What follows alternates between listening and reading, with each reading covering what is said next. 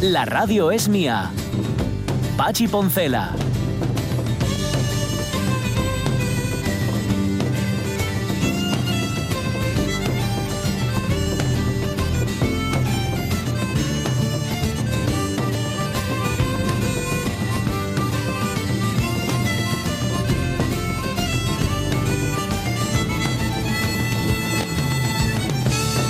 Las 11 y 7 minutos de la mañana. Vamos a ver que hoy es lunes. Vamos a pasar de- del día de hoy. Hoy como si no estuviera. Y vamos a hablar de ayer y de mañana. En primer lugar, mañana. Mañana es día 4. Es el Día Mundial contra el cáncer. Aunque realmente es el Día Mundial del Cáncer. Es verdad, Hay es que llamar a las cosas por su nombre. Y Sí, justamente la Asociación Española contra el Cáncer está en esas. En llamarlo por su nombre, por en llamarlo cáncer. Mañana nos iremos ahí a la sede que tiene en Oviedo, la Asociación Española contra el Cáncer, y nosotros no contaremos nada, es que nos van a contar. Eso es. Nos van a contar quienes lo viven, quienes Desde son, todos los puntos de vista, quienes además. son familiares además también de las personas que lo padecen, quienes están justamente en el campo de la investigación, del tratamiento, del acompañamiento, de, de todo, de todo. Y esperamos que sea un, un programa productivo justamente para llamar a las cosas por su nombre. Sí, sí, porque evitar la palabra implica o prejuicio o miedo. Bueno, pues ya, Pero ya está. ya está. Pues nada, Esa eso- mecha está consumida ya. Eso mañana. Ayer, ayer era el día de la marmota. ¡Ey! ¿Qué dijo Phil? ¿Qué dijo Phil? Que viene la primavera. Sí, este, ¿no? este año la primavera Sí. se adelanta. Bueno, no hay más Claro. que verlo. sí.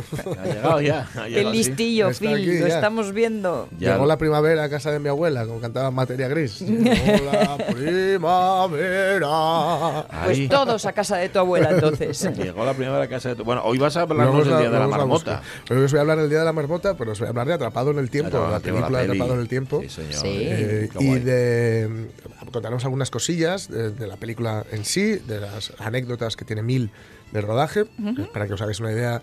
Bill Murray y Harold Ramis, el director, que es su compañero en Cazafantasmas, 20 años en hablarse después de la peli. ¿Qué me dices? Sí, sí, sí. Sí, porque Harold Ramis quería hacer una comedia, sin más, y Bill Murray, que tuvo mucho que ver en, en lo que fue el desarrollo de la, pel- de la película, el desarrollo Ajá, del guion, sí. quería hacer una película más filosófica. Y hoy vamos a hablar de la perspectiva filosófica de Atrapado en el Tiempo. Qué bueno. Vale, qué, qué estupendo. Me encanta. Sí, sí. Em, Muy kármica.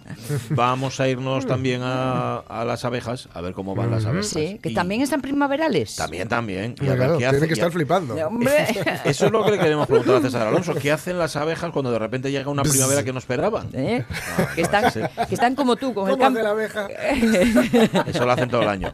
con No el cambio de por- armario loco están las abejas. Eso es, pues sí, a ver qué es lo que nos cuentan. ¿Qué más cosas? Eh, Oye, los de los BAFTA que se dieron ayer, eh, Klaus que se llevó uno, pa- digo, por sí, hacer la eh, película de animación española. la española. Bueno. Va, chico, oye, ¿qué pasa? Está, Ah. Es candidata a los Oscars también y se le ha comido la tostada muchas producciones bastante más caras, em, aunque solo sea porque nos encanta que ganen los pequeños y si Sí. encima son españoles, pues mira qué bien. Así que nada, estaremos pendientes. ¿Qué más cosas? A ver, ah, sí, claro, eh, las dos efemérides que nos habían quedado pendientes, que dos efemérides del día de hoy, cosas que ocurrían tal día como este en el que estamos, que sabéis que es 3 de febrero, porque ya cambiamos de mes también, está pasando toda una velocidad tremenda. En el año 26, en 1926, tal día como hoy, el checo se convertía en el idioma oficial de Checoslovaquia. Me imagino que le estaban dando vueltas. Dice, ¿qué cogemos, el checo o el eslovaco? y al final fue el checo. Se dan grandes ventajas, sí, a las lenguas minoritarias del país. Es decir, que el checo es lo oficial, pero las que son minoritarias también se las fomenta. No estaría de más que alguien aprendiera al respecto. Por cierto, un saludo desde aquí a la comunidad checa. El primero de los saludos que les quiero enseñar sería el equiva- equivalente a hola. En checo se dice ahoy. Ahoy. Mira. Tiene las dos chips. sílabas. Como las chips, ¿ah? Ahoy. Y ese se Ahoy. usa para los amigos, para compañeros, para familia, para, para cualquier Mm. persona que ustedes conocen. El saludo formal, como buenos días, sería dobrý den. Mm. Son dos palabras. Dobrý den. Dobrý den. De, Este saludo se puede usar casi Ese suena todo más a Guerra día, Fría, ¿eh? No Dobrý den. Dobrý den. distinguimos tanto la mañana y la tarde. Ajá. Mm. Solo que cuando ya se anochece usamos otro saludo. Mm. Pero si ustedes quieren estar correctos y quieren saludar por la mañana, por la tarde y por la noche, eh, tendríamos estos tres saludos. Mm. Dobrý den o también dobré ráno, dobré odpoledne Ay, y ay. dobrý večer. Ajá. Ajoy. Vaya, Rajoy, sí, atajando por los praos. Ajoy.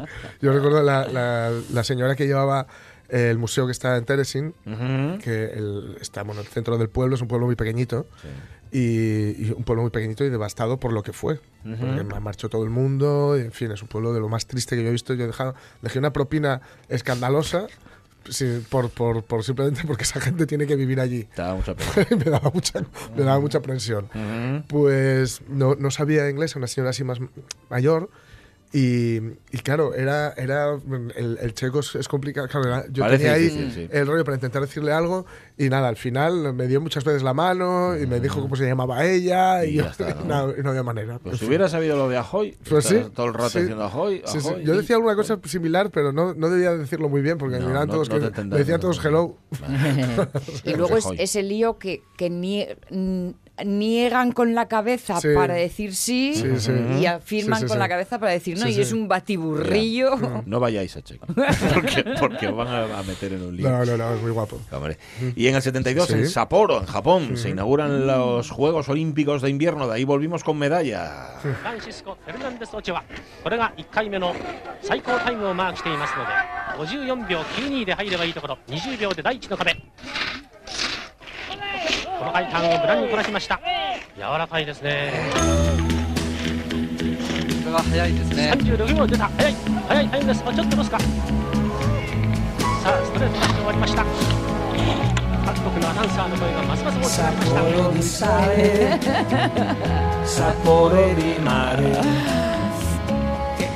Cualquier cosa que retransmita un japonés parece de artes marciales, pero Sí. estaba retransmitiendo la carrera de Paquito Fernández Ochoa, Francisco Fernández Ochoa, que lo pronunciaba perfectamente, por cierto, que ganó la medalla de oro en los Juegos Olímpicos de Sapporo. Para mí, el Sapporo es el bar de- del Ah. instituto. Ah, sí. Anda. Estaba frente por frente al instituto. Eh, no ¿Dónde no sé quién? En el No Sapporo. vamos a preguntar en qué año se inauguró el bar Sapporo. ¿eh? Oye, como la cafetería Múnich. Oye, claro, hacía mucho tiempo. Claro, la cafetería Múnich de Oviedo, yo pre- me pregunto, ¿sería también por los Juegos Olímpicos? Seguro que sí. Tiene mucha pinta, ¿no? Mm, eh, un día, igual, no, mañana no, porque mañana ya sabéis, nos vamos a la, a la Asociación Española contra el Cáncer a hacer el programa. Pero para otro día vamos a preguntar nombres de cafeterías basadas en hechos reales, ¿eh? en acontecimientos mundiales. 12 y 14 minutos de la mañana y ahora al Brexit.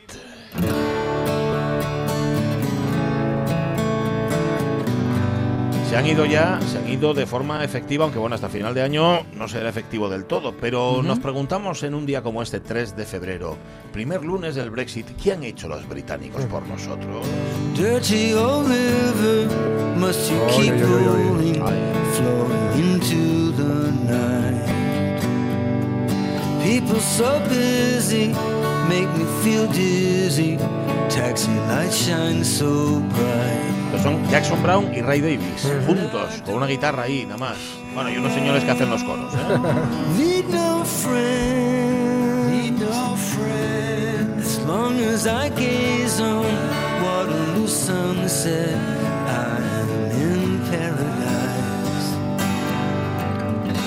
A ver, dice Cristina Tuero, no sé concretamente qué consecuencias negativas traerá el Brexit a nuestro país, me imagino que sobre todo comerciales, pero indudablemente que el Reino Unido las va a pasar canutas porque no es un país productor de sector primario como otros. Desde siempre ha sido unos tocanarices, ya que se han dedicado a poner palos en las ruedas a los tratados y propuestas desde hace mucho tiempo. Para estar así, vale más que se vayan. Veremos a ver cómo sale todo. María Muñiz, ellos se lo pierden. Lo malo es que aquí hay gente que piensa lo mismo y en dos días empezarán a decir que tenemos que salir de la Unión Europea, los mismos que quieren acabar con las autonomías.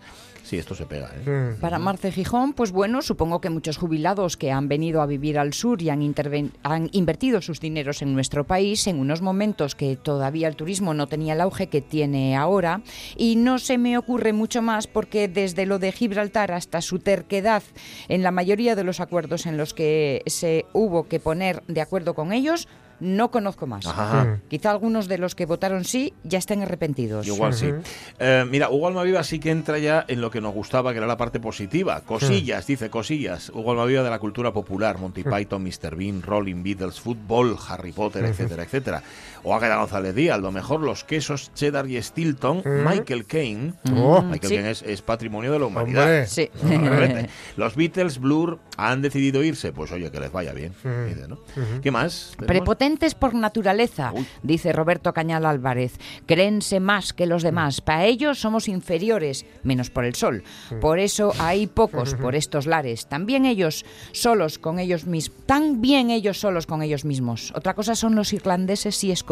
Pero los british, que topa ellos. Ajá. Que ya vendrán, Ya ya. vendrán. Al plato Ah, vendrás, ah. británico. Dice Lockhart que le gusta el temaco de hoy porque le toca la fibra.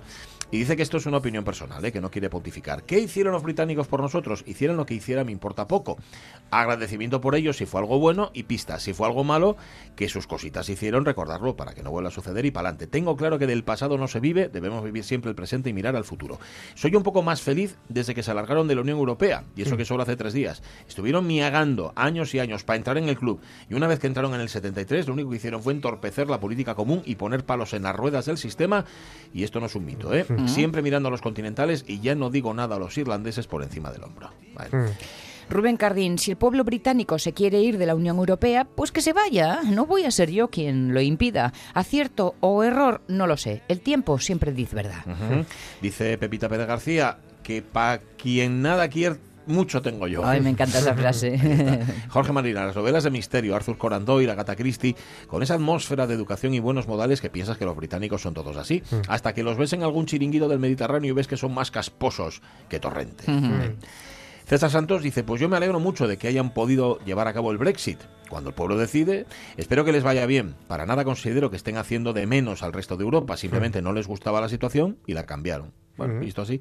Javier Castroviejo, el gato, por cierto, el que utilizamos de foto, el gato este británico de pelo corto, me encanta. Para empezar, cosas que nos dieron. Sir Rowland Hill. Roland Hill es el inventor del sello de correos. Ujú. Y el señor, pues fíjate, este Anda. señor es una cosa que debemos agradecer a los británicos. El rock progresivo, Händel, aunque fuese comunitario, sí, porque era alemán, Sí. Edward Elgar, Gustav Holst, Benjamin Britten y más modernos, los Beatles y los Rolling. Londres, todo Londres. Sí. Me encanta Londres. sí, sí. ¿Y a quién no? Belo García, juraría que esos quintacolumnistas no han hecho nada especial por España, más bien lo contrario, cuando fueron uno de los países que más ataques navales nos han lanzado a lo largo de los siglos. Si a eso añadimos que en Europa, desde la época de la Thatcher, si mal no recuerdo, han logrado no tener en vigor la política social europea ni la misma moneda, les ha habido que devolver parte del dinero que les correspondía pagar como cuota, etcétera, etcétera, pues no creo que vayamos a perder mucho con su marcha. Bueno. Eso sí, ahora no vayamos a darles desde la Unión Europea un tratamiento privilegiado de forma que tengan todos los beneficios sin ninguna responsabilidad. Hala. Por si acaso, Alfredo García Vázquez, no sé, hay de todo bueno y no tan bueno, pero por decir algo, en lo que sí son buenos es, como dice Jorge Alonso, en la música popular, el rock, el pop y demás. Y nos pone una fotografía que dice, no olvide actualizar el billete de 50 euros. Que sabéis, sale un mapa de la Unión Europea, tache, Tacha la isla. correspondientemente las Islas Británicas. Cuidado no que, que es delito, ¿eh? No se puede hacer eso. No se ¿eh? puede manipular. Dañar un documento público. Sí, sí, sí. Caíto y es mundial, lo mejor que tiene el, el idioma. Pasan los años, cada vez tenemos más palabrejas de Ya. ellos a nuestro día a día y, y yo entiendo menos, un dolor. Ya. Aunque el rock nació en Estados Unidos, el desarrollo que tuvo en Inglaterra de los 60 y es muy apreciable. Para mí, de lo mejor que aportaron. En la parte negativa, los barcos de piratas que robaban el oro a los galeones españoles. Oro que previamente habíamos robado a los indígenas americanos y que sirvió para aumentar el imperio británico. Al final nosotros hacíamos el trabajo sucio. En efecto, en efecto. Antonio Manuz, las llaves inglesas, que si no las ajustas bien fastidian las tuercas. Sí, señor. Natalie Castañón, pues yo digo que los músicos y no precisamente la familia Kelly. ¿Os acordáis de la fa- La- Ah, Sí, sí, y sí. también la Monty Python, eso entre lo bueno. El confort, dice Pepe Mieres, ni más ni menos. ¿Mm? Fíjate, me imagino que el concepto de confort Puede ser. Que el concepto es- de hogar. que es El británico. concepto de hogar así moderno es muy británico. puede ser. Primeras consecuencias del Brexit, dice Manolo García Luña, y el corte inglés se convierte en el corte. Sin más. Gracias, Manolo. Ana Isabel García Vázquez, el té de las 5, el roast beef, el pudding de frutas, Benny Hill, los turistas borrachos de Benidorm y Magaluf, el fútbol, James Bond, Shakespeare y sus obras, y sobre todo el desayuno de salchichas judías y bacon. Ole. Muy bien.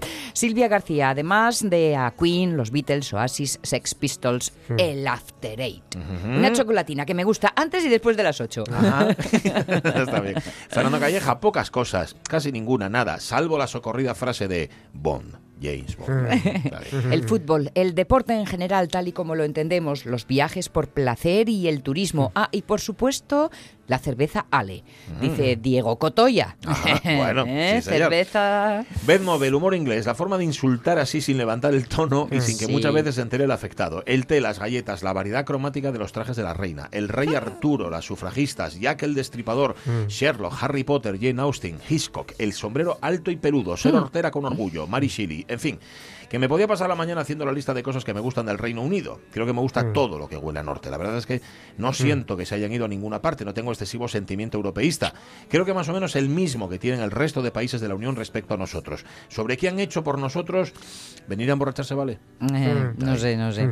José Ramón Blanco Forcelledo, ¿qué mejor cosa nos dejaron los británicos que el sándwich de jamón york? ¿Eh? ¿Eh? Ah, ¿Eh? ahí está, y, y sale, Con por cierto. foto una foto atestiguando el momento york. placer. Yo conozco a, a- a quien dice que, madre mía, los británicos, pero ¿cómo se les ocurre cocer un jamón? Es que solo a los británicos que se les puede ocurrir una cosa así. Pero es porque los suyos son malos. Será eso. Lorenzo Linares, cine, Ken Loach, La Hammer.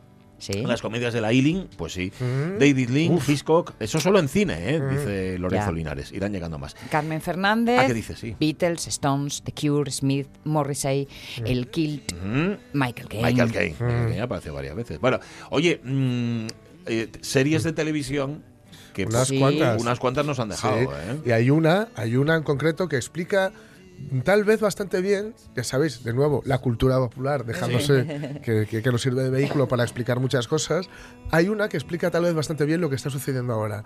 Es una maravilla, quien tenga Filming la, la tiene ahí en Filming y quien no, yo creo que en YouTube se pueden encontrar un montón de cosas. Se llama eh, Yes Minister, sí, Sí, señor ministro, y sí. es una maravilla y esta parte del Brexit yo creo que la explica muy bien.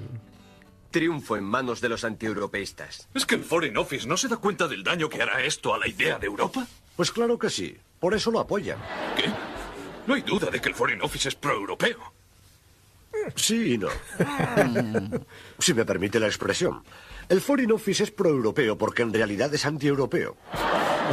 El Foreign Office siempre quiso que la comunidad económica europea no llegase a funcionar. Por eso hemos entrado. Claro. Ministro, siempre hemos tenido un único objetivo en nuestra política exterior, el crear una Europa desunida. Así pues hemos luchado contra los españoles, con los alemanes, contra los franceses, con franceses e italianos, contra los alemanes y contra los franceses y contra los alemanes e italianos. Divide y vencerás. ¿Por qué cambiar ahora si ha funcionado bien? Bueno, esa es una historia antigua. Sí, y nuestra política. Queríamos hacerlo trizas, así que entramos dentro. Quisimos hacerlo desde el exterior, pero no funcionó. Ahora que estamos dentro, lo convertiremos en una merienda de negros. Alemanes contra franceses, franceses contra italianos, italianos contra belgas. El Foreign Office está encantado, es como en los viejos tiempos. Pero tenemos un compromiso con el ideal europeo. ¿En serio, ministro? Si no, ¿por qué presionamos para que tenga aún más miembros? Por la misma razón, es como en las Naciones Unidas. Cuantos más miembros hay y más disputas se discuten, se convierte en algo inútil e impotente. Qué espantoso cinismo. Se llama diplomacia, ministro. Ahí lo tenéis. Esto es una bueno. serie, Es creo, una ¿no? serie, Eso, es una eso, serie, es una serie. británica. Eh, sí, sí, ¿Alguien, sí. alguien se imagina a lo contrario? Ahí está, yo creo, también lo bueno y lo malo de Inglaterra. Es cierto Sí. todo lo anterior, pero hacen, hacen una serie donde te lo cuentan Sí, a las verdad. claras y, con, y encima bien contado y te lo exportan y te lo dan. Sí, señor. Ahí está. Eh, aquí sería, desde luego, impensable. Yo he visto algún episodio, ¿eh? Y, Sí, y sí. recuerdo el primero que me, que me dejó impactado. El primero Porque ca- hay un cambio ministerial, Sí, sí. llegan los nuevos, pero los que van a seguir ahí son los Claro. funcionarios. Y lo que te dejan claro desde el primer momento Claro. es que usted Claro. puede hacer lo que le dé la gana, Sí, pero sí. los que mandamos aquí somos Claro, nosotros. eso, Buah. eso hay una anécdota, yo no sé si era bueno, cuando la alternancia de cánoas, etcétera y tal, eh, que había alguien que no, no recuerdo ahora mismo qué papel tenía, pero estos que llevan llevaba en el Ministerio de Presidencia pues 30 años, 40 años, y que llegó uno de los presidentes así como muy fogoso para hacer cosas y dice, estos, estos interinos.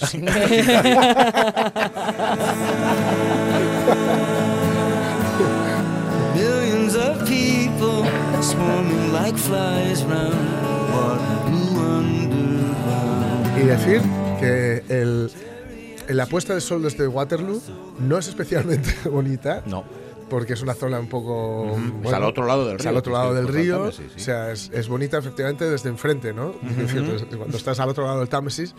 Y desde aquí, desde el Waterloo, eh, ves la parte bonita, pero, pero la ves, no estás en ella. Pero. eh, yo, yo me, me la, me la hice solamente por, por esta canción. Por la canción de los Sí, sí, sí, sí. Me la Claro. hice solo por esta canción. Porque está de camino a la Tate Modern. Sí, y está de camino al Museo de la Guerra Imperial, Sí, como ya no acuerdo cómo sí, se llama el museo. La, la museo Tate- la Modern, que es eh, la fabricona que sale en la portada esta mítica del disco de Pink Floyd. Ah. Es que era una antigua central eléctrica. Vale. ¿Veis cómo le debemos algo a los británicos? Claro, el 11 y mundo. 27. Gracias, oyentes de la radio mía. Thank you. news. Vamos con las news. Venga.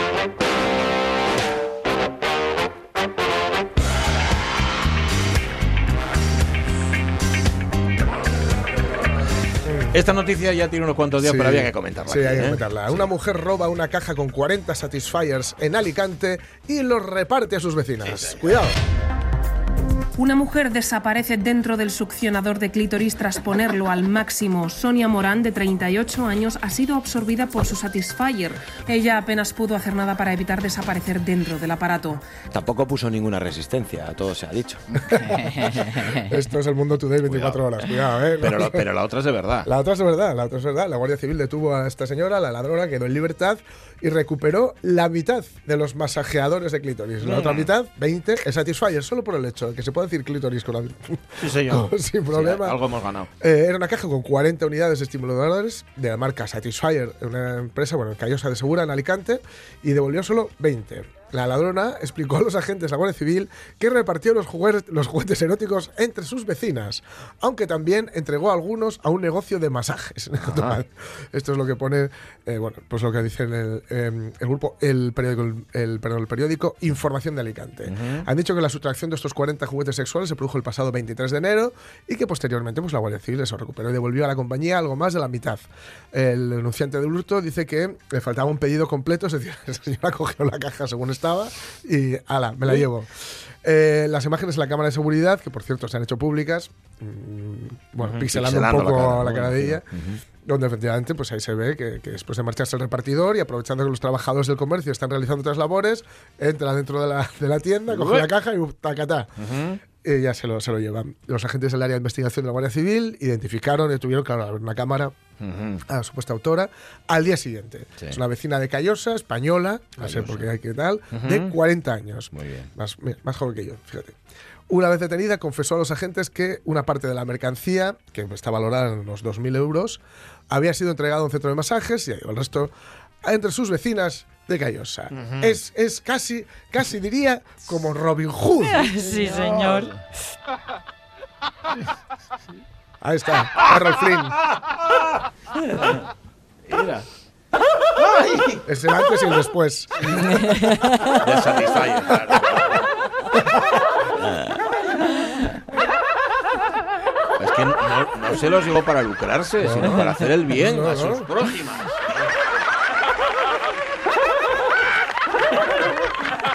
Fíjate, qué felicidad, qué felicidad. La- que una persona puede dar a los demás así sin comerlo ni beberlo. Ya ves. En- Yo esta señora la exoneraba de toda culpa. De toda... Vale. Eh, esta noticia también tiene unos cuantos días, pero no podíamos dejar de comentarla porque nos preocupa. A ver, todos hemos tenido temporadas mejores, ¿eh? Hola, guapa. Hola, buenas. Vamos a las Fiji, deprisita, ¿eh? Que tengo que comprar un cartón en el Duty Free. Perdonen, ¿me pueden mirar un momento y quitarse las gafas? Sí. Oigan, estas no son ustedes. Es que esa foto tiene cinco años. Perdone, pero aquí pone que usted nació en 1971. Vale, lo confieso. Las drogas me han estropeado.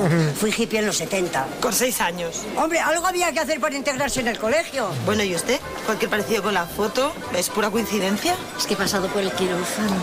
No me digas que no he mejorado. Eres muy fea, pero very, very fea.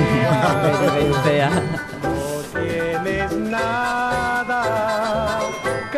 me pueda enamorar. Es que sí, todos y también las infantas han tenido temporadas mejores. Elena y Cristina han llamado la atención por su extrema delgadez. ¿Qué pasa, Sonia Villaneda? ¿Qué ha Pues según dice la noticia, el funeral en honor a Pilar de Borbón, celebrado el pasado miércoles en el Escorial, ha reunido a diversas personalidades de la realeza, de la política, la aristocracia española. Allí estaban las infantas, Elena y Cristina, que han acaparado buena parte de la atención mediática debido a que son pocas las veces en las que se las puede ver juntas, desde que no forman parte de la familia real.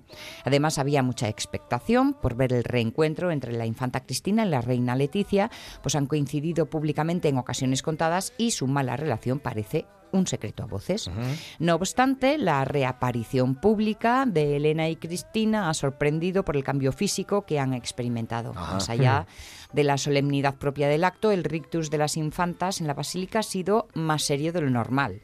Está en un funeral. Bueno, Ambas están visiblemente más delgadas que en sus últimas apariciones, luciendo un aspecto desmejorado.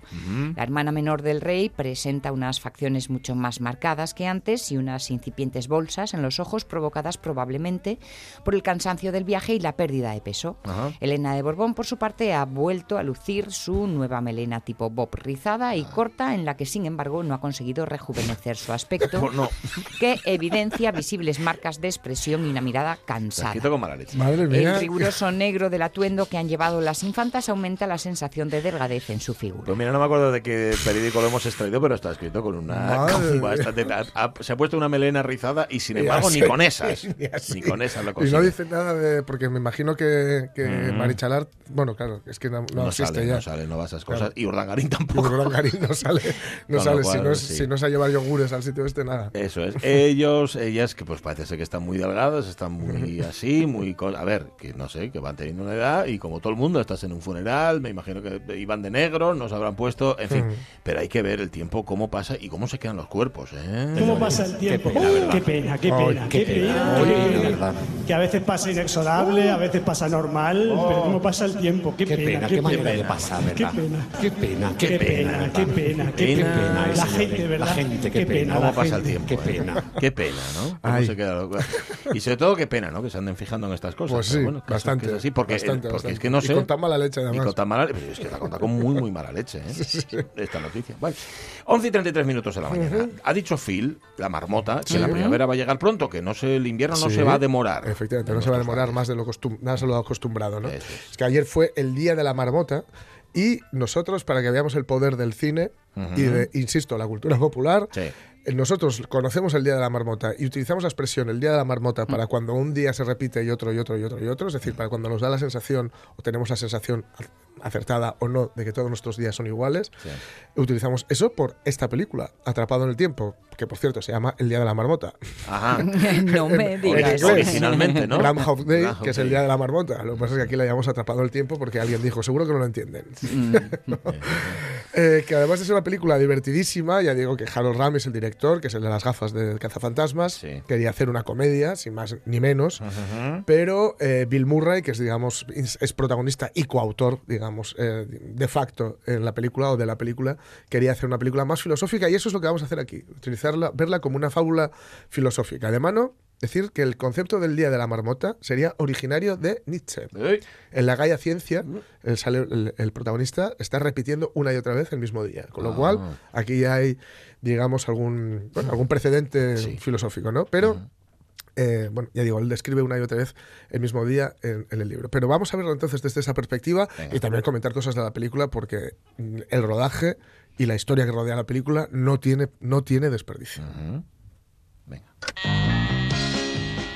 Es el día del topo. La hora del topo. Miles de personas helándose el culo esperando para adorar a una rata. El hombre del tiempo, Phil Connors, está pasando el día en Pansatoni, Pensilvania. ¿Phil? Ned. Ned Ryerson hizo el truco del ombligo silbador en el concurso de talentos de la escuela. El ombligo silbador.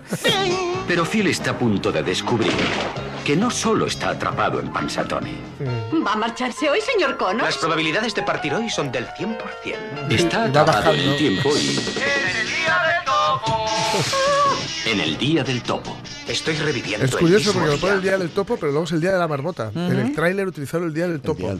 Debían de pensar que no, no se iba a entender muy bien qué era eso de la marmota y el día de la marmota y tal. Y eso que la película en serio se explica. Sí, sí, Bastante. totalmente. Se explica porque está atrapado en ese día. O sea que se explica Y sabe una la marmota. O sea, sí. Marmota que por cierto tuvo problemillas. Eh, Bill Murray con ella porque no se gustaban, o, o al menos a ella no le gustaba Bill Murray. Le, le mordió tantas veces durante el rodaje Calla. que tuvo que inyectarse una, una- una vacuna antirrábica. ¿Lo, lo ves que hay una, una secuencia en la cual le lleva, en el- en la, la tiene cogida en, en- brazos, digamos, Sí, sí. y va conduciendo y se, se lanzan ambos por un precipicio, pues ahí la abrazó. le mordió un montón de veces Qué al bicho. pobre. Me encanta. Sí, sí. Eh, ya digo, es Groundhog Day y es Atrapado el Tiempo en España, Hechizo del Tiempo en, en Hispanoamérica y el Día de la Marmota Bien. en Chile, en Argentina, en México y en Venezuela. Muy bien. Así que fuimos muy creativos. Es del 93, ya tiene una temporadina, ya casi, casi es un clásico, diríamos. Sí, ¿no? Sí, y ahí, pues bueno, está Bill Murray, Andy McDowell, Chris Elliott, que es Chris Mm. Peterson eh, señor, en- de En Búscate la Vida. Búscate la Vida. Sí, Y bueno, está escrita por Danny Rubin y por el propio Harold Ramis, ¿no? el, el director. Y está basada en una historia de Rubin. Por cierto, y luego diremos al final que la historia de Rubin tenía, digamos, algunas diferencias con, con lo que se grabó, que es algo bueno, muy habitual. Tuvo un éxito moderado, pero eh, las críticas fueron muy positivas y eh, ¿qué ocurrió? Que los críticos e historiadores del cine, con el paso del tiempo, eh, bueno, empezaron a darle cada vez más valor. Entonces se hizo, pasó de película mm, de éxito moderado, de película medio de culto, Comedieta. a, Pasó, fin, pasó, a sí, lo sí, que es sí. ahora, que es una película muy, muy, muy conocida y muy mm, estudiada, incluso por lo que cuenta y por cómo lo cuenta, porque es, es curioso porque eh, no nos damos cuenta al verla precisamente por lo bien hecha que está, porque es una comedia y tiene el tono de comedia y la estructura de comedia y muchos gags. Entonces, nosotros estamos viendo cosas que de otra forma serían un plomo, que nos costaría un montón verlo, pero lo estamos viendo y lo, lo consumimos en 38 acciones, que son las que lleva a cabo Phil durante Ah. toda la peli. Hay 38 actos que él hace, ¿no? 38 cosas. Pues hay un niño que se cae del árbol, en fin. Pero la cosa es ver eh, de dónde viene él, ¿no? Él es un meteorólogo, lo escuchábamos antes ahí, de una emisora de televisión de Pittsburgh. Eh, él quiere, quiere ascender, se ve que está, se, se encuentra atrapado allí, ve que su carrera no va hacia ningún lado y le mandan ahí con su nueva productora, Rita, que es Andy McDowell, eh, pues a- y con el técnico de grabación, que es Larry, Chris Elliott, Ujú. a Pansatoni, ¿no? Y le mandan allí para el 2 de febrero, pues ver esto de la marmota, que bueno, ya sabéis qué es, que es, eh, abren una caja y si la Sí. marmota ve su sombra o no sé qué, en fin, una historia curiosa, sin más, ¿no? Y que se ha hecho universal gracias también a, a esta película. Yo imagino que ahora mismo en Pansatoni no se cabe, el 2 de febrero, de, gente que va allí a, hacer el día, a ver el Día de la Marmota, ¿no? La foto que se publica está la Hasta plaza. arriba, ¿Cómo ¿no? está la plaza? Claro, claro. Y entonces aquí está la cosa que hay una tormenta de nieve, les obligan a quedarse en el pueblo y ahí es donde eh, a partir el de el I Got You Babe, que es el que suena el despertador, ¿no? Que cada, cada vez todos los días. Él, digamos que, ¿de dónde parte? Pues de, de la incredulidad. No, no sé, no- por eso antes escuchamos el tráiler que dice las probabilidades de marcha hoy, como es un nombre del tiempo, que son del 100%. Entonces Ujú. cuando se repite, es- dice, son del 80. Eh. Dice, entre el 70 y el 80. y luego ya, eh, entonces, digamos, mm, primero no se lo cree y luego la primera reacción es la ira. El día de la marmota solía significar algo en este pueblo. Solían sacar la marmota y solían comérsela. Sois unos hipócritas. ¡Todos! ¿Tienes algún problema con lo que estoy diciendo, Larry? Suelta la lengua, ponte aquí y habla, ¿eh? ¿Te estoy alterando, princesa? Si quieren una predicción acerca del tiempo, le preguntan al fin equivocado. Yo les daré una predicción del invierno. Va a ser frío. Va a ser gris. Y va a durarles el resto de su vida. Ahí está. No es un personaje agradable, es un tío bastante El resentido. tío ¿eh? de Resentido y principio, cínico. de principio es un cínico tremendo y tal.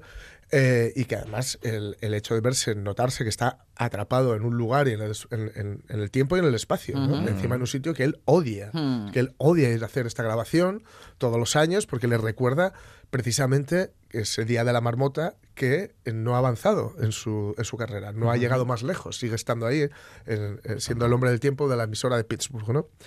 Entonces él, al principio, eh, una vez que, digamos, se, se- se hace a la idea de que está repitiéndose el mismo día una y otra vez, ojo, es el mismo día con la gente que le hace las mismas acciones, que Sí. realiza las mismas acciones, a- reacciona mal, reacciona terriblemente mal y reacciona, pues eh, se da cuenta de, un- de que puede robar dinero en un descuido, entonces ese día pues se lo funde todo, eh, hay, hay un montón de cosas que ocurren, un niño que se cae de un árbol, hay un señor que se muere, Mm. ahí intenta ligar y consigue ligar con una de las chicas del pueblo, Eh, claro, va, va aprendiéndose las vidas de todos y cada uno de los habitantes que, que están allí.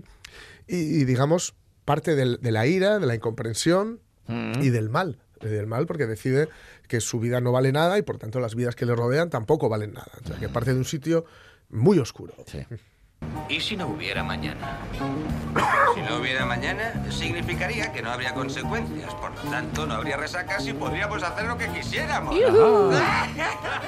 Es cierto. Toda la vida es lo mismo. Limpia tu habitación, ponte derecho, no arrastres los pies, tómalo como un hombre, pórtate bien con tu hermana, no mezcles cerveza y vino jamás. Ah, sí. No conduzcas por las vías del tren. Vaya, en fin, en eso podría estar de acuerdo. Y se sube a las, a las vías del tren A ver si- y le matan. Claro. Sí. Y se suicida un montón de veces. Se, se lanza desde la altura de un edificio, Sí. se despeña con la marmota, que es esa se- secuencia que comentábamos antes, que la marmota le iba mordiendo a Bill Murray, se despeña con ella, en plan Telma y Luis. Eh, bueno, se mata de muy, muy variadas formas, pero muy variadas formas. Tantas que llega a decirle a, a Rita, Andy McDowell, el personaje de Andy McDowell, le llega a decir, soy Dios. Ajá. Dice, ¿cómo? Dice, soy, soy Dios. Dice, no, no, yo tengo una educación católica, una, una educación religiosa muy sólida y te puedo garantizar que no, es, que no eres Dios. Dice, bueno, soy un Dios, uno. Dice, he saltado, me he electrocutado, me, no sé qué, porque también hay un momento que se levanta por la mañana, tiene una época en la que se levanta por la mañana y simple y llanamente coge la tostadora, la arranca de donde está, que es una especie de bed and breakfast, de, de hostal, eh, lo- la arranca, se va al baño, Mm. llena y, se mata, nada más despertarse. porque- De este porque día no ya ni- quiere volver a vivirlo más, ¿no? Y también intenta tomar ventaja de su situación, una vez que la acepta y que hace todas estas cosas, dice, bueno, vamos a intentar tomar ventaja de esto, ¿no? Sí. Y, por ejemplo, ya que le gusta a Rita, Andy McDowell, Mm. entonces empieza a tener la- una cita con ella una y otra vez y va puliéndola, ¿no? Primero, por- vamos a brindar, ¿por qué? Por nosotros. Dice, yo siempre brindo por la paz mundial. Entonces, al día siguiente, vamos a brindar, ¿por quién? Por la paz mundial. Entonces ahí ya queda. Y así, pues incluso llegará a aprender a hacer eh, escultura de hielo, porque a ella Mm. le gustaba y tal, ¿no? Eh, claro, eso es tomar ventajas, aprovecharse de una situación, por muy dolorosa que sea para ti, pero aprovecharse de una situación porque el resto de la gente, o en este caso concreto, Rita, no sabe que esto ocurre, con lo cual te estás aprovechando de ella. No, les- no se le daba especialmente bien, ¿eh? Basta. Plaf. Sí, vamos.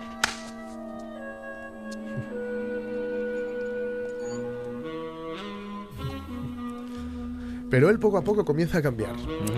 Comienza a cambiar poco a poco porque una vez que no lo ha aceptado, que, que sentía eh, furor contra su situación, ira contra su situación, contra, estaba enfadado con ella, con él mismo, con todo lo que le rodeaba, hubiera seguramente, no sale, pero si se hubieran llevado al límite al personaje, podríamos haber visto cómo coge, compra un arma si hubiera una tienda de armas y se carga todo el pueblo. ¿no? Eh, luego intenta aprovecharse de su situación para ligar con Rita. Eh, pero luego, digamos, eh, claro, vagabundeando por este sitio, en el que se repite una y otra vez el mismo día, pues ve efectivamente es esto que contábamos de un niño que se cae del árbol, pues Mm. sabe a qué hora va y, y va allí para recogerle. ¿no? Es que al, al intentar ligar a Rita, cambia el punto, el foco de observación. Deja de ser su ombligo para ser la Mm. gente que le rodea. Y yo creo que empieza por ahí, ¿no? Pues sí, pues porque sí, intenta ligar con ella y él, ella ve que es, él ve que es- ella es una buena persona, ¿no? Y se da cuenta de que él no. Empieza a fijarse en la gente. Y entonces, pues eh, bueno, comienza un poco a hacer todo esto eh, y, y se centra con un vagabundo, un Mm. vagabundo que se muere de frío. Un vagabundo que se muere de frío, intenta salvarlo una y otra vez, eh, pero no puede, nunca llega a tiempo. Pero simplemente digamos que aquí lo que le, le viene, le, le, eh, le consuela es Sí. que la enfermera le llega un momento y dice, era su hora. Entonces Mm. también acepta Ajá. que el paso del tiempo tiene estas cosas, ¿no? Y, Claro. que, y que hay cosas que él no puede remediar, ¿no? Pero empieza a hacer de ese tiempo que él tiene ahí, el, del tiempo que se le ha dado, aunque sea terrible, algo productivo y algo bueno. Eh, también hace- le hace la maniobra de Hamlet porque sabe que en un restaurante se va a atragantar no sé quién, entonces pasa por allí para salvarle Sí. todos los días porque no quiere que muera. No, no en mi guardia, ¿no? Sería, no durante mi guardia. Y aprende a tocar el piano. Aprende a tocar el piano, pero aprende a tocar un piano a un nivel, vamos, a un nivel que flipáis. ¿eh?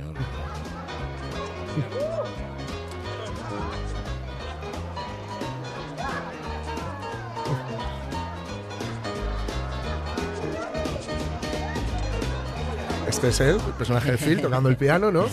Así que de este modo, Phil Connors, al que, que era un tipo cínico y que se hace más cínico y más enfurecido eh, con- cuando le ocurre lo que le ocurre, resignado a repetir siempre el mismo día, es un poco como el Sísifo, como el Sísifo Sí. de, de- Ujú. ¿sabes? Ese Sísifo tenía que yo llevar una roca, se caía, etcétera.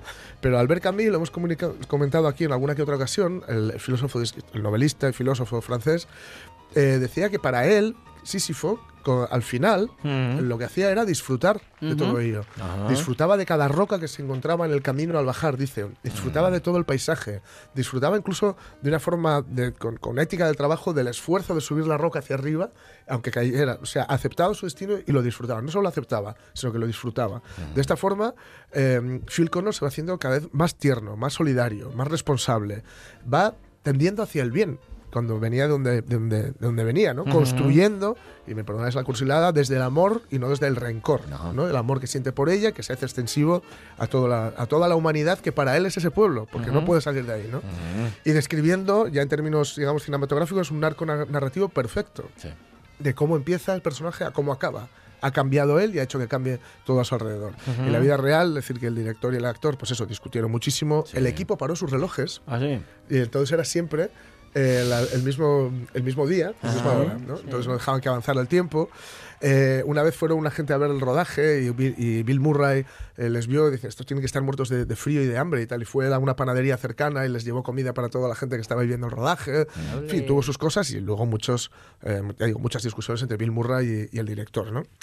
Eh, según un análisis concienzudo que tengo, pero que no voy a repetir aquí, eh, se ha calculado el tiempo que Phil Connors está eh, atrapado, Atrapado en el tiempo. Ujú. Son- Aprender a tocar el piano, ahí van años, ¿eh? Sí, sí, sí, sí. sí.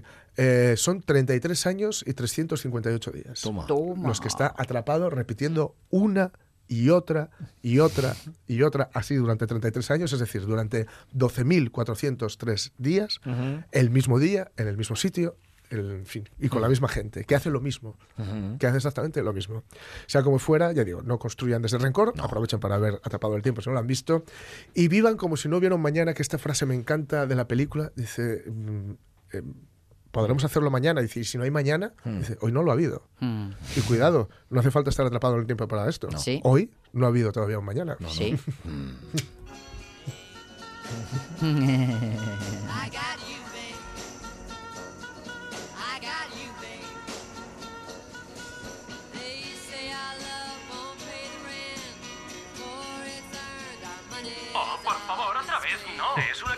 genial. No, no lo es. No le hagan caso a este hombre. Está. Mm, Es demasiado temprano. ¡Au! Algo es distinto. Algo es distinto. Bueno o malo. Cualquier cosa distinta es buena. Sí, señor. Pues nada, eh, nos toca a todos vivir el Día de la Marmota, eh, de alguna manera. Pero, claro. en fin, eh, como Sísifo, si disfrutamos de, de las marmoteces que nos tocan, eh, va a ser todo mucho más Y fácil. una forma de disfrutar es olvidarse el ombligo propio. Pues sí. Mm, y si encima no está lloviendo, y ¿Eh? la primavera asoma, pues casi, Claro. que, casi que es mejor. Que no sé si la ha visto César Alonso, la del Día de la Marmota. César, ¿qué tal? Muy buenos días.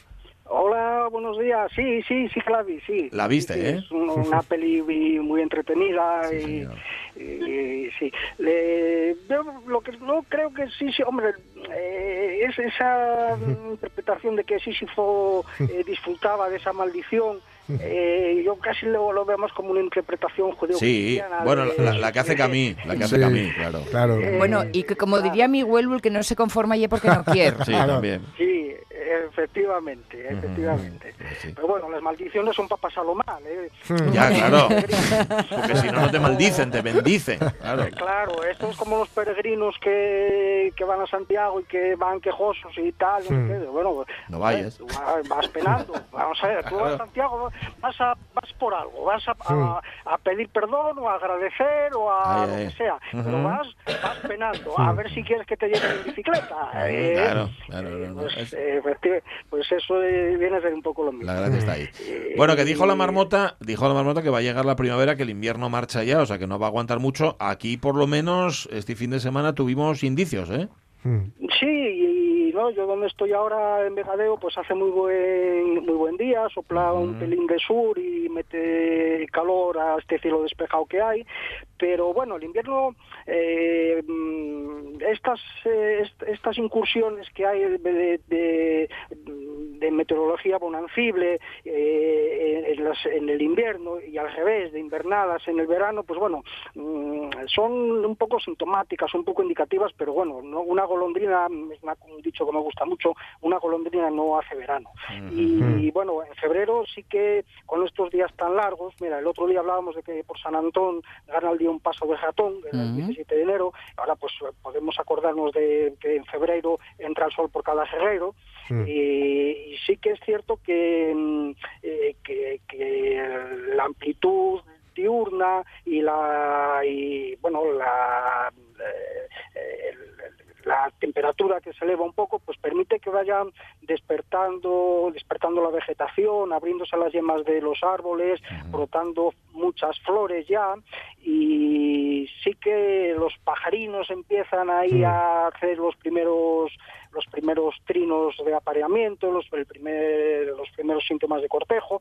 Eh, es buen momento ahora para colocar, si tenemos gusto por ello, las cajas nido eh, en jardines Mm, o en los sitios que, que acostumbremos, ¿eh? porque, bueno, claro, luego una vez que estén puestas todavía tienen que llegar las parejucas y Mm. ir tanteando, mirando si les gusta, ¿no? Entonces, bueno, tienen que tener un poco de tiempo, no solo, no es que pon- no es ponerlas y que entre el bicho ya a criar, ¿eh? Entonces, febrero es el mes idóneo para, para ir buscando un sitio y colocarlas y eh, claro pues con este con esta temperatura eh, las abejas están activas. Eh, en las zonas de montaña pues eh, entran y salen buscan alguna flor que pueda haber. Las flores estas que florecen en invierno mm, aportan más nutrientes que las que florecen a lo largo eh, el resto del año por una razón muy sencilla, que es que tiene que compensar a los insectos eh,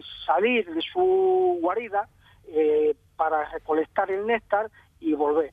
Entonces, eh, eso se compensa con un, con un néctar eh, más fuerte, más, más nutrido que, que que el estival, por ejemplo. Eso es algo que bueno hace mucho que, que se sabe y bueno vale para ellas eh, porque mm, de ahí no se va a cosechar nada, ¿no? Simplemente pues bueno un poco de, de mantenimiento. Hay un- en Asturias tenemos una excepción que es como la floración del eucalipto Ah.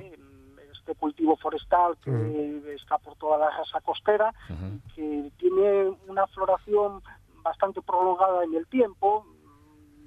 Es destacable, digamos, entre finales de diciembre o principios de, de enero y hasta mayo aproximadamente. Eh, no, no es como el castaño, que el castaño florece en 20 días y, y se acabó. O sea, el eucalipto está de diciembre hasta mayo. Qué bárbaro, ¿no? Sí, sí, es muy, hay, hay años en que tiene un, un pico muy grande, quizá en marzo, eh, es bastante desigual. La floración del eucalipto es muy, muy desigual, pero digamos que, que se prolonga eso desde diciembre hasta mayo aproximadamente. Eh, las abejas van a estar cosechando cosechando eucalipto, que da un- una floración muy nectarífera y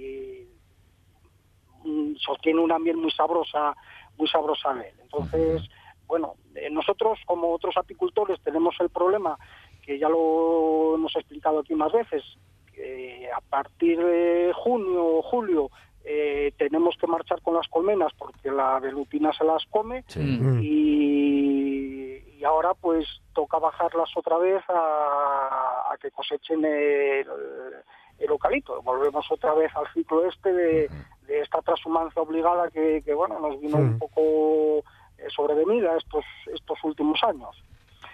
Y, y que os iba a comentar también con el- la miel localito es precisamente una de las mieles que se recomienda para problemas respiratorios. Cualquiera cualquiera es buena, ¿no? Pero bueno, es lo típico, dice, bueno, a ver, ¿qué miel es mejor para esto? Para problemas de tensión, bueno, la de castaño, para problemas un poco de la gente mayor que tiene un poquitín de anemia o qué tal, bueno, eh, la de brezo. Bueno, pues eh, problemas respiratorios, la de eucalipto. Bueno, pues eh, aprovechando, supongo que por invierno es cuando la gente tiene más problemas respiratorios debido a catarros y gripes, eh, pues me ha sorprendido un- una campaña en una tele privada para promover el consumo de miel. No Ah. sé si habéis visto vosotros No. eh, No. la No. promoción. No, no. Pues eh, en una de las de las grandes cadenas, porque bueno, ahora hay, hay muchísimas, aunque son su, eh, eh, su- eh, ¿cómo se dice? Filiales de, de las grandes, pero bueno, una de las grandes, no recuerdo cuál es exactamente, tiene un anuncio promocionando el, el consumo de miel y, y la verdad me, me llamó muchísimo la atención. Pero, porque- pero promovido, César, por la propia cadena o por alguna alguna entidad Pues, pública La o red qué? de... no lo pude identificar, mm, no pude identificar quién es el promotor. Eh, puede que sea, mm, hay alguna cadena que tiene, que dedica un mes a, a, a causas... eh, 12 a meses, veces- 12 causas. Ah, vale, vale, vale. de, de ese tipo. No sé Sí. si es eh, eso o, o parecido. Entonces puede ser, eh, no, la, la- verdad no sé quién lo financia, pero pero muy bien. Muy bien. pues sí, haber especificado que miel española mejor, pero bueno, bueno, bueno, no pidas tanto, hombre.